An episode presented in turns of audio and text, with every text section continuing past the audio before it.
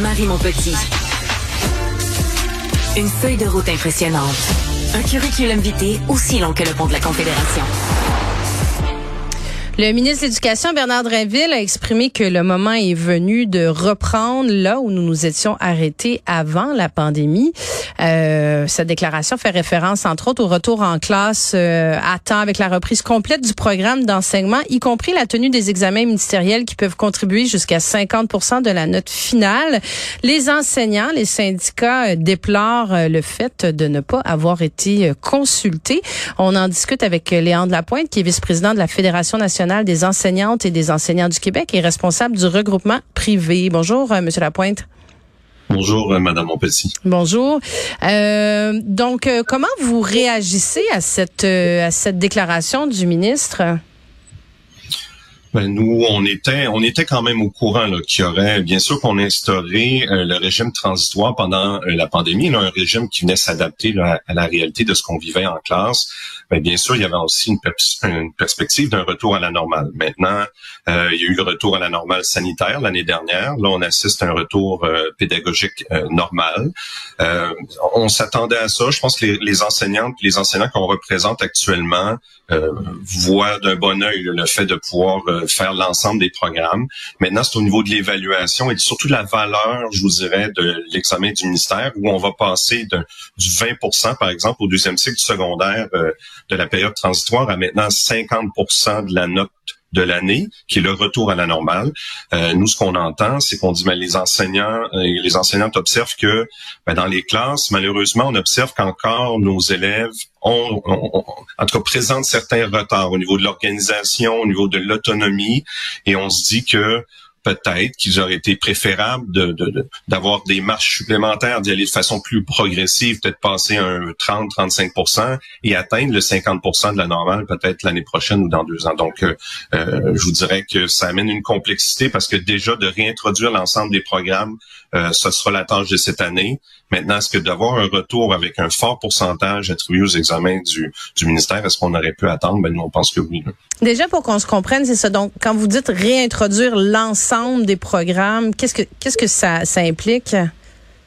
Bon, ben c'est ça. Le, régime pédagogique transitoire, il y avait deux éléments, c'est-à-dire que le premier élément, c'est qu'on a tronqué une partie des savoirs, une partie des connaissances qui étaient dans les programmes. Donc, le ministère a ciblé des savoirs qui étaient euh, plus de base ou plus importants.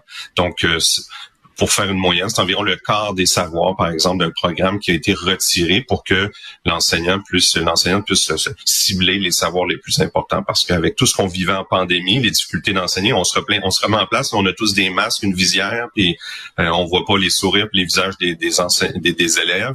Donc euh, il fallait prendre le temps, sais, tous les problèmes de socialisation, toutes les entre l'anxiété. Donc, c'était salutaire d'avoir des programmes plus allégés. Puis ça, c'était le deuxième élément, c'est que les examens du ministère ont baissé en importance aussi au niveau de leur pondération.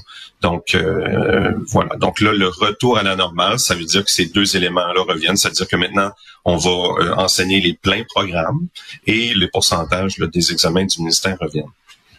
Puis au niveau des, examens, quand vous dites on, aurait pu, là on parle des examens euh, euh ministériels de secondaire 4 et secondaire 5. C'était l'exemple que je vous donnais, mais c'est pour tout le primaire ainsi que le, secondaire. OK. Puis quand vous dites on aurait pu y aller de façon plus graduelle, l'inquiétude, c'est que cette pondération-là qui est tellement importante, mettre des élèves euh, en situation euh, d'échec parce qu'ils sont pas préparés suffisamment, ils auront pas, ils auront pas, ils ont pris du retard dans le fond à, travers la pandémie, puis à travers le, le, ils se sont pas, ils ont pas rattrapé complètement ces retards-là. Exactement, exactement. Puis c'est aussi leur euh, leur capacité à suivre tout ça. Puis les enseignantes, les enseignants le disent bien, au niveau de leur concentration, au niveau de leur autonomie, la gestion de leurs apprentissages. Parce que nous, euh, une fois qu'on a donné les cours, euh, l'élève, ben, il doit, il doit gérer ses apprentissages, faire ses devoirs, étudier. Et on sent encore une fois cette année que j'ai enseigné pendant 16 ans en troisième secondaire. Puis ce que les anciens disent, c'est que les, on est habitué, on les connaît, les jeunes de, de, de 14-15 ans de troisième secondaire. Puis ce qu'ils nous disent, c'est qu'au retour de la pandémie, les jeunes qui sont devant nous, on sent pas qu'on a des élèves à la troisième année, on a du secondaire, on a l'impression d'avoir des deuxièmes, euh, des, deuxièmes secondaires. Donc c'est ça le retard, là, euh, comme on dit. Donc euh, ça fait en sorte que prenons le temps. Mais c'est un retard, juste encore là pour que comprenne bien, quand vous dites, c'est un retard qui est académique, qui est sur les notions, ou c'est vraiment un, sur la sur la façon d'apprendre, sur l'organisation. C'est quoi ces retards-là? Comment, puis comment, pourquoi ces élèves-là qui sont passés à travers une pandémie ont accumulé ces retards? Ben, sera à deux niveaux. On voit, c'est le savoir-être le savoir-faire. Donc, vraiment, on sent que les jeunes qui sont devant nous ont besoin de plus de soutien, plus d'encadrement, d'être plus accompagnés. Euh, vous savez, là, enseigner en première seconde, à la première année de secondaire ou à la quatrième année de secondaire, c'est deux mondes complètement différents. On a des jeunes euh, plus autonomes, on sait qu'on a besoin des fois de, de moins euh, insister sur certains éléments.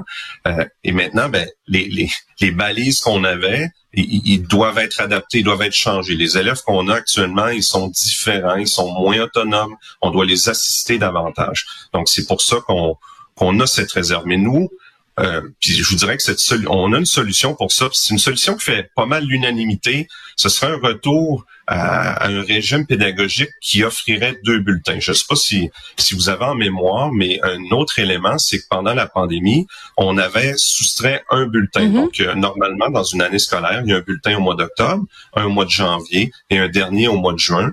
Et pendant euh, la pandémie, on avait enlevé le bulletin d'octobre pour avoir une première communication, premier bulletin en janvier et un dernier en juin. Ça a été très, très apprécié. Pourquoi? C'est parce qu'on a pris le temps, on a, on a soustrait des évaluations, ça nous donnait de plus de temps pour se consacrer aux apprentissages.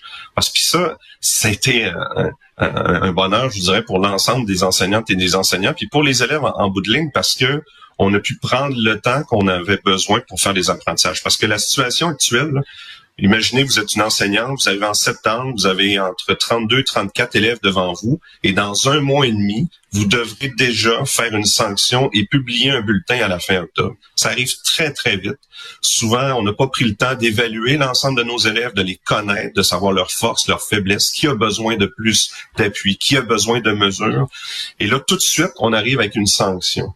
Euh, des études avec le bulletin chiffré. Nous, ce qu'on dit, c'est qu'on devrait conserver cette chose-là, c'est-à-dire retarder la publication du bulletin en janvier, où là, on sera en mesure euh, d'afficher une note pour le cours. Puis qu'à l'octobre, là, c'est important, il faut quand même garder la communication avec les parents, qu'à la fin octobre, on a une communication qui sera pas chiffrée, mais une communication pareille, c'est-à-dire dire voici ce qu'on identifie chez votre enfant, ses forces, euh, ses faiblesses, qu'est-ce qui sera à travailler parce qu'on est seulement au mois d'octobre, on s'en va au mois de juin, il y a une progression, puis en ce moment, votre enfant, j'évalue qu'il est euh, qu'il a ces forces-là, ces faiblesses-là, puis on va l'accompagner, puis on sera au mois de juin. Souvent, malheureusement, faire un chiffre au cours au mois d'octobre, euh, les jeunes, des fois, prennent ça comme une sanction plutôt qu'une information on est en train de dire, moi, je t'évalue à ça, on, on, va ensemble. Souvent, ben, ça peut vous créer de l'anxiété, des fois des pertes de motivation. Ah, encore en maths, j'ai 68% puis je vois. Puis non, fais juste te dire, c'est là qu'on est.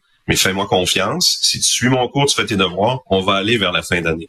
Donc, des fois, ça nuit au lieu d'aider de mettre une note très, très rapidement. Donc, on souhaite s'éloigner un peu de la logique récurrente de l'évaluation pour focuser sur l'apprentissage, puis donner une communication qui serait euh, plus valable euh, dès le mois d'octobre. Fait que ça, on pense que ça pourrait vraiment être une solution intéressante fixée sur les apprentissages. Et là, l'examen du ministère à la fin de l'année, en juin, qui fera le bilan de l'année, là, on sera prêt. En tout cas, nous, on évalue qu'on sera, que nos élèves seront mieux préparés à subir cet examen-là. Hum.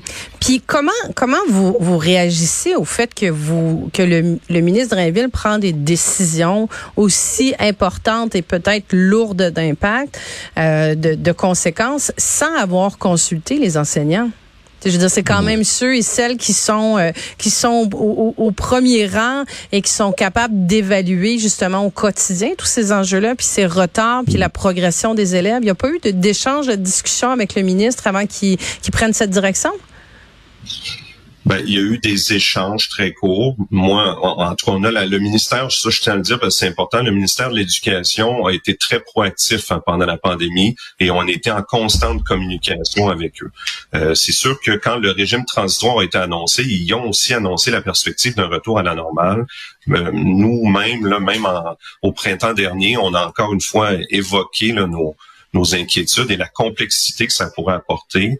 Euh, maintenant, le ministère, il nous entend, puis ensuite, ben, ils prennent leurs décisions. Des fois, on a eu, on, a un peu l'impression de ne pas avoir fait, euh, pas avoir eu de poids dans la, balance. Euh, c'est dommage, mais euh, je comprends. Là, on entend le ministre, le, le, ministre Drainville qui souhaite un retour à la normale, la pandémie, puis on veut, bon, on va avancer ben, tout le monde veut avancer, mais à quelle vitesse? Je pense que c'est ça la, question. Euh, tout le monde souhaite avancer, on veut revenir à la normale, on veut offrir des pleins programmes avec des diplômes crédibles. Puis, tu sais, qu'on parle de niveler vers le bas, la question est importante. Nous, on souhaite que les élèves qui euh, vont accéder à l'enseignement supérieur, à la technique ou euh, à l'université, qu'on va leur décerner un diplôme d'études secondaires, on veut que ce diplôme-là ait une valeur. Hein. On veut pas niveler vers le bas puis faire réussir des gens qui ne devraient pas. Donc ça, c'est important. Mais je pense qu'on peut donner une diplomation crédible qui a sa valeur, tout en ayant une vitesse qui permet aux jeunes d'obtenir ces apprentissages-là, de développer leurs compétences et justement d'accéder au diplôme. Donc, la question, c'est, ben, prenons le temps. Donnons le temps aux enseignants et l'espace pour pouvoir faire apprendre les jeunes. Je pense que la question, là, la réponse, elle est là. Donc, je pense que c'est vers là qu'on doit se diriger. Ah, Monsieur Lapointe, il y, a, il y a plusieurs, euh, il y en a plusieurs qui ont qui ont parlé de génération Covid aussi, que tous ces jeunes-là qui se sont retrouvés euh, soit euh, soit pendant plusieurs semaines sans école du tout, c'était un peu, c'était, rappelons-nous là, c'était très chaotique et très inégal aussi d'une école à l'autre, d'un centre de service à l'autre. Est-ce que est-ce que les enseignants qui sont sur le terrain, bon, vous me dites qu'ils notent ils notent plusieurs retards, mais est-ce est-ce qu'ils ont l'impression que le rattrapage va se faire ou c'est une génération qui va être à vie marquée académiquement par ces retards-là? Excellente question, pas simple d'y répondre. Je vous dirais que les jeunes qu'on a actuellement, ils ont changé. Ils ont changé. Euh, l'omniprésence des écrans, on en a parlé beaucoup hein, dans les dernières mm-hmm. semaines ça, euh, ça, on sent que chez les enseignantes et les enseignants, on remarque que c'est la présence des écrans a un impact sur les jeunes, sur leur capacité d'écoute. Hein. Avant, là, moi, je me rappelle quand j'étais au secondaire, on avoir un enseignant qui parlait pendant 45-50 minutes euh, des 75 minutes du cours, puis c'est habituel. Maintenant, je vous le dis, là, si moi j'enseigne dans un cours plus de 20 minutes, même au deuxième cycle du secondaire, je risque d'avoir un taux d'attention dans ma classe énormément diminué. Donc, on doit faire, là, on, doit adapter notre enseignement à cette nouvelle réalité-là. Faire des séquences pratiquement de 10 ou 12 minutes là, pour pouvoir toujours avoir une attention. Parce que les jeunes sont habitués justement de cibler leur attention pas longtemps sur une même chose et de changer souvent. Donc, c'est rendu qu'on doit enseigner en s'adaptant à cette réalité-là. Donc, moi, je pense qu'il faut faire attention. Va falloir un jour, euh, on, on, déjà, nous, on, on on pousse des principes comme le droit à la déconnexion. Hein, c'est que faut pas toujours.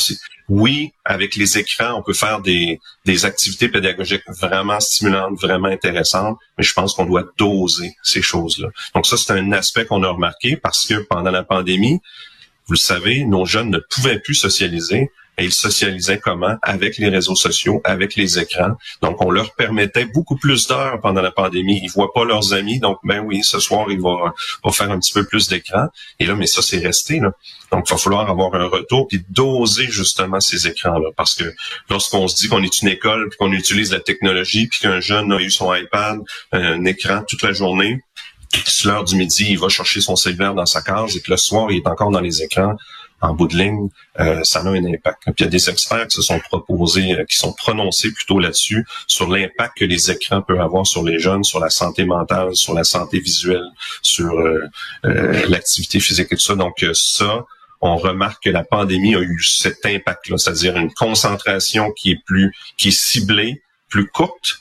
Et nous, ben, on doit ajuster notre apprentissage là-dessus. Fait que est-ce que ça aura un impact? Sûrement, mais je pense que si l'école participe à favoriser ce, droit à la déconnexion-là, je pense qu'on va pouvoir, euh, les jeunes s'adaptent. Je pense qu'on va pouvoir revenir à peut-être à une hygiène de vie plus saine. Léandre Lapointe, vice-président de la Fédération nationale des enseignantes et des enseignants du Québec, qui est responsable du regroupement privé. Je vous souhaite une bonne rentrée. Je vous remercie d'avoir été avec nous. Merci beaucoup, Madame Montpetit.